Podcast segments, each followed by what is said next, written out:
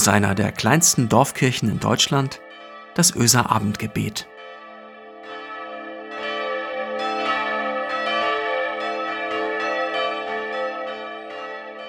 Guten Abend und herzlich willkommen zum Öser Abendgebet. Heute Abend mit mir, Michael Freitag-Barrey, und einer kleinen Konversation auf dem Smartphone später an Ostern vor ein paar Tagen. Er schreibt, wenn ihr euch jetzt an Ostern in deiner Kirche gegenseitig zusprechen werdet, und das macht ihr doch, oder? Der Herr ist auferstanden, so heißt es, ne? Er ist wahrhaftig auferstanden. So wünsche ich dir, dass du das mitnimmst in die nächsten Wochen, Monate, bis hin zum nächsten Osterfest. Das wäre doch was, schreibt er. Und ich schreibe zurück, noch immer etwas verwundert. Ja, genau, das wäre was. Verwundert bin ich über seine Worte und schreibe das dann auch so. Ich glaube, mir hat das noch nie jemand so gewünscht wie du heute, tippe ich auf der Tastatur. Und dann schreibt er, dabei ist aufstehen zu können so etwas Wunderbares. Und er schreibt weiter, aufstehen, stehen, gehen, umhergehen, rausgehen, nicht wanken zu müssen, sich nicht abstützen zu müssen, Halt zu haben, vielleicht sogar Haltung bewahren zu können, seinen Mann oder seine Frau zu stehen. Das ist doch was Wunderbares. Ja, denke ich. Und augenblicklich muss ich an meinen Osterbesuch bei meinen Eltern denken. Mein Vater ist gestürzt und stehen geht gar nicht im Moment, beziehungsweise nur mit einem erheblichen Aufwand und unter Schmerzen. Stehen zu können, ja, aufstehen zu können, etwas Tolles. Eine nächste Textnachricht erreicht mich, bevor ich weiterdenken kann. Er schreibt, aufstehen zu können ist nicht selbstverständlich. Ich weiß, wovon ich rede, schreibt er. Das klingt einfacher, als es ist, oder? Oft hört man doch sowas wie, steh auf, komm, hey, komm schon, mach nicht auf, jetzt mal hin, ab geht's, auf, auf. Das ist so leicht dahingesagt und bestimmt auch in vielen Fällen total nett gemeint und aufmunternd sowieso. Aber wenn man im Moment nicht aufstehen kann, schreibt er, also so wie ich, nicht körperlich und auch nicht physisch, wenn also Körper und Seele und oder Seele am Boden liegen, was dann? Er schreibt weiter, ohne dass ich dazwischen komme. Und was für ein Fest, wenn dir jemand sagt, ich stehe für dich auf. Ich bin für dich aufgestanden. Ich bin für dich auferstanden. Ich beneide dich um deinen Glauben. Dieser Jesus, oder? Der kommt ja nicht von irgendwoher. Also, der kommt aus einer taffen Zeit. Er kommt letztlich aus dem Tod, rafft sich auf. Für wen und was denn? Na, für dich. Und also steht er auf. Und da, wo eben nichts mehr ging, fängt jetzt alles an. Das ist doch, das ist doch schon unglaublich, oder? Hollywood aber für mich gerade zu unglaublich. Zu viel Hollywood. Ich muss wohl bis nächstes Jahr Ostern warten, bis, ja, bis das hoffentlich auch für mich zutrifft. Jetzt komme ich wieder dazwischen und schreibe, hey, halt mal, du musst nicht warten bis zum nächsten Osterfest. In diesem Moment ist er gerade wieder für dich auferstanden. Klingt ein bisschen fromm, oder? Aber ich meine es genau so. Er steht jeden Tag für dich auf. Darauf er, netter Versuch, Zwinker Smiley.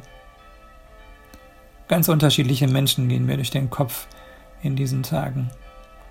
Menschen, die die Botschaft von der Auferstehung Jesu wohl gehört haben, aber nicht auf sich beziehen, sie nicht für sich nutzen können. Zu schwer wiegt das, was sie gerade durchleben. Wie wird bei diesen Menschen Ostern, frage ich mich, und, und wann? Die Geschichte der Emmaus-Jünger, eine meiner Lieblingsgeschichten, erzählt vom Nicht-Aufstehen können, aber auch vom Wiederaufstehen können. Sie spendet mir Trost und Zuversicht. In der Geschichte sind zwei Jünger Jesu auf dem Weg zurück in ihr Dorf namens Emmaus, aus dem sie vor Jahren aufgebrochen sind, um sich zu erheben, um aufzustehen und diesem Jesus zu folgen. Und nun ist genau dieser tot. Und sie gehen wieder zurück, niedergeschlagen, in sich zusammengefallen. Sie können sich kaum auf den Beinen halten, so schwer fällt ihnen jeder Schritt. So voller Schmerzen ist jede Bewegung. Und während sie unterwegs sind, gesellt sich jemand zu ihnen. Ein Fremder lesen wir und ahnen als Leserinnen und Leser, es ist Jesus, der Auferstandene. Er hört zu, geht mit, fragt nach, richtet sie nach und nach wieder auf.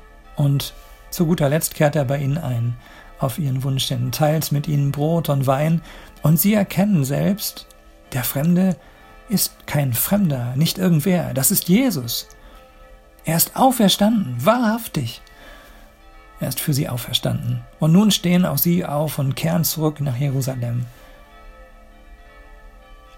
Jesus ist längst bei denen, die nicht mehr aufstehen können. Diese Botschaft der Geschichte tröstet mich zutiefst und nimmt mir die Last, wenn ich an die Menschen in meinem Umfeld denke, die am Boden sind, nicht aufstehen können. Die andere Botschaft ist die, ich habe eine Aufgabe. Jesus stellt sie mir. Ich mache mich auf den Weg zu denen, die im Moment nicht aufstehen können.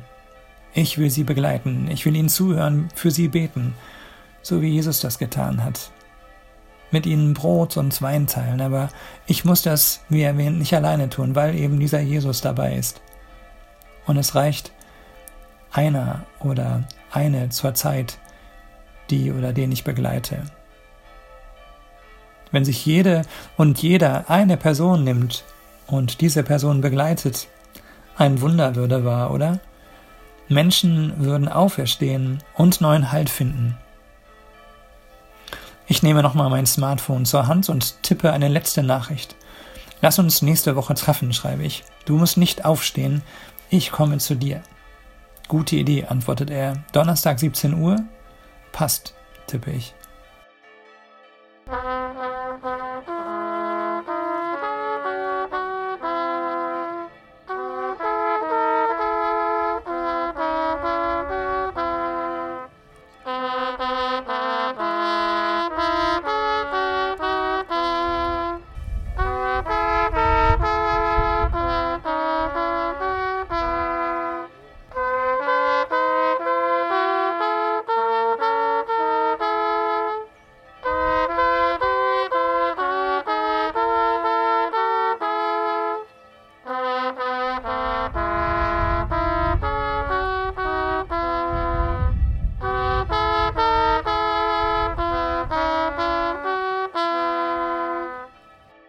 Lasst uns beten. Guter Gott, hilf uns aufzustehen und füreinander einzustehen. Lass uns aufblühen wie der Frühling. Lass uns aufleben im österlichen Sinne für uns und andere. Amen. Der für dich auferstandene dreieinige Gott segne dich. Ich wünsche dir, ich wünsche uns einen, einen fröhlichen, einen gelassenen Abend. Bis morgen. Tschüss.